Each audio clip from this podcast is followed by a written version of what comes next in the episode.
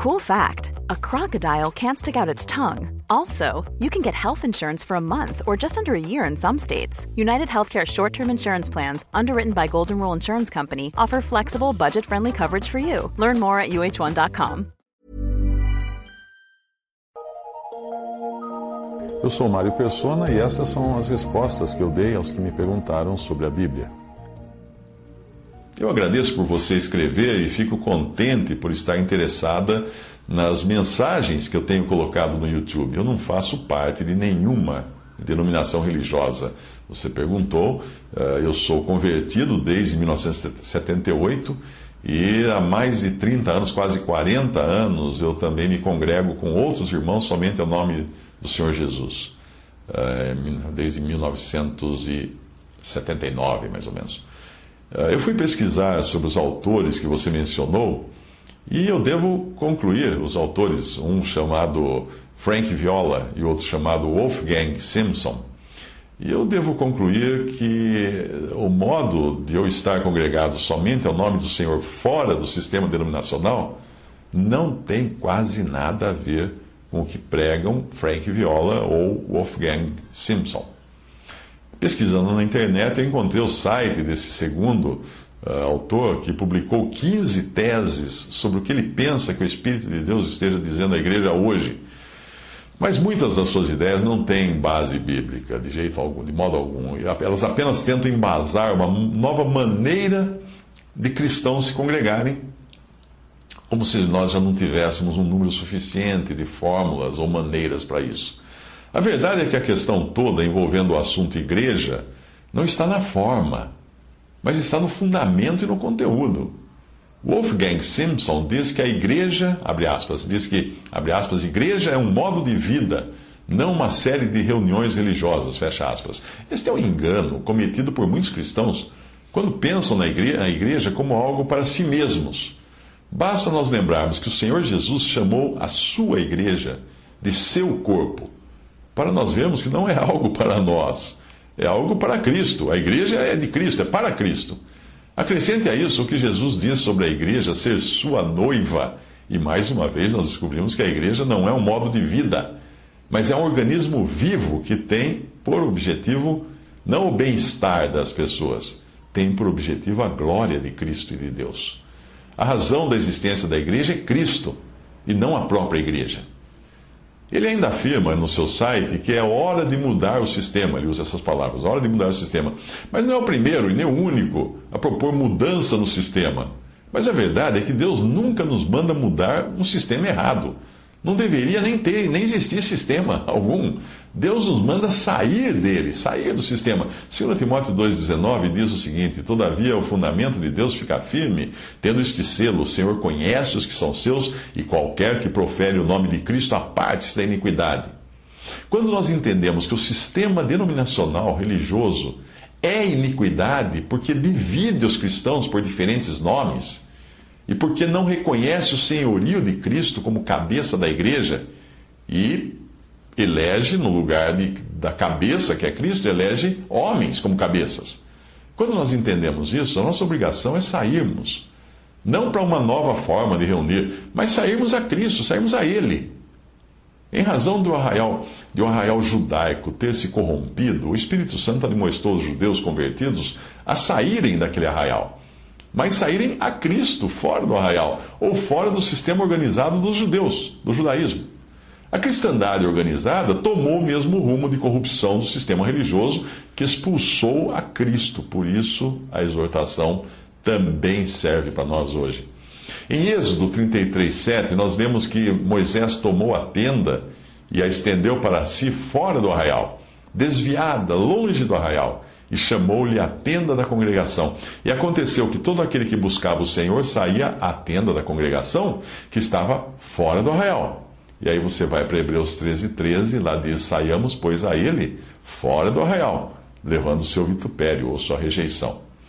Esse autor, Simpson, chama o seu movimento de Terceira Reforma, uma afirmação que, além de pretensiosa, ignora o fato de que não há o que reformar e nem a palavra de Deus nos fala de que algo será, será reformado. Não. Quando nós entendemos que na história do homem, em relação a Deus, tudo o que começa bem acaba mal, nós ficamos cientes que assim será também com o testemunho da igreja neste mundo.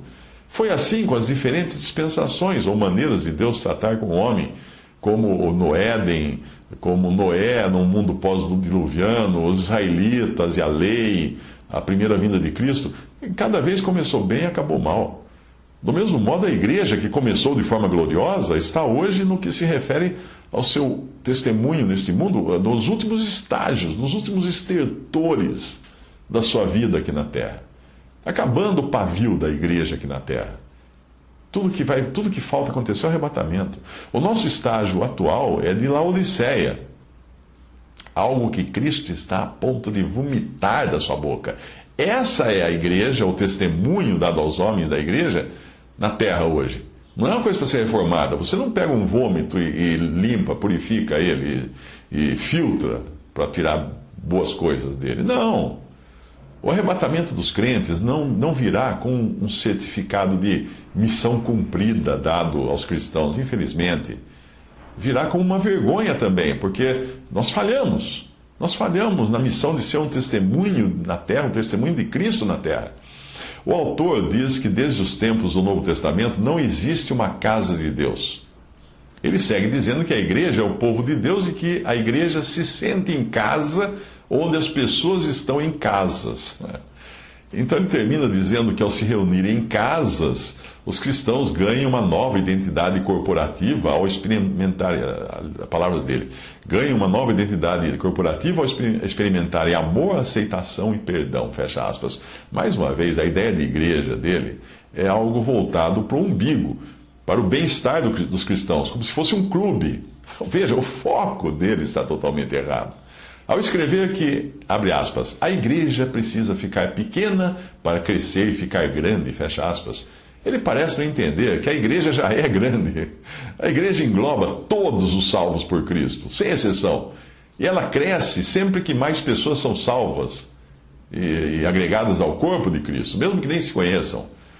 Como, do, do modo como o autor parece propor, apenas uma nova forma de cristãos se reunirem para o próprio bem-estar seria então uh, reunido em casa tendo maior intimidade e consideração com os outros, isso seria igreja, então. Nada disso tem base bíblica. Reunir em casas podia até acontecer nos tempos do, do Novo Testamento, mas era apenas uma questão circunstancial. E não uma doutrina deixada pelos apóstolos, do tipo, vocês reúnam-se em casas. Não, não tem nada, não tem nenhuma ordenança. A obrigação dos cristãos é seguir a doutrina dos apóstolos e não criar novos modelos de reunião. Quando uh, ele afirma que, abre aspas, nenhuma igreja é guiada por um único pastor, fecha aspas, o autor está parcialmente correto na sua afirmação. Mas daí, ele, ele, logo em seguida, ele sai dos trilhos, quando ele continua explicando que, abre aspas, casas igrejas, fecha aspas, é o que ele chama, estão ligadas em um movimento que combina anciãos e membros. Como assim anciãos e membros? É, clero e leigos? E ele continua explicando que esses anciãos e, membros são divididos em apóstolos, profetas, pastores, evangelistas e mestres que vão de casa em casa para exercer ministérios apostólicos e proféticos.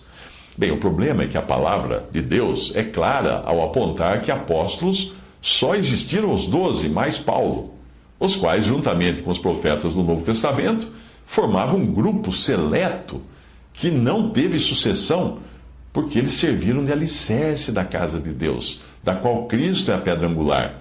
Quando você constrói uma casa, você coloca o alicerce. Depois do alicerce vem o quê? Vem mais alicerce? Não.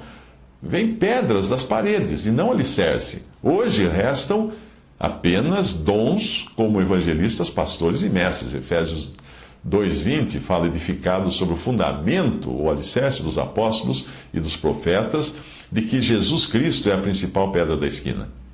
Bem, nós já temos um alicerce, então não precisa lançar outro alicerce. Em 1 Coríntios 3,10 em diante, Paulo mostra como se deve construir sobre o fundamento e não lançar, lançando outro fundamento. Como você pode ver, o movimento divulgado por esses autores uh, desses livros uh, que você mencionou propõe apenas um novo modus operandi para os cristãos, mas não vai ao cerne da questão. Não chega ao fundamento que é Cristo e transforma a igreja numa espécie de sociedade de bem-estar mútuo, como existem muitas por aí. Não precisa nem ser crente para ter essas reuniões de perdão mútuo e de bem-estar mútuo e de comunhão uns com os outros. Pode entrar para um clube, que fica muito parecido.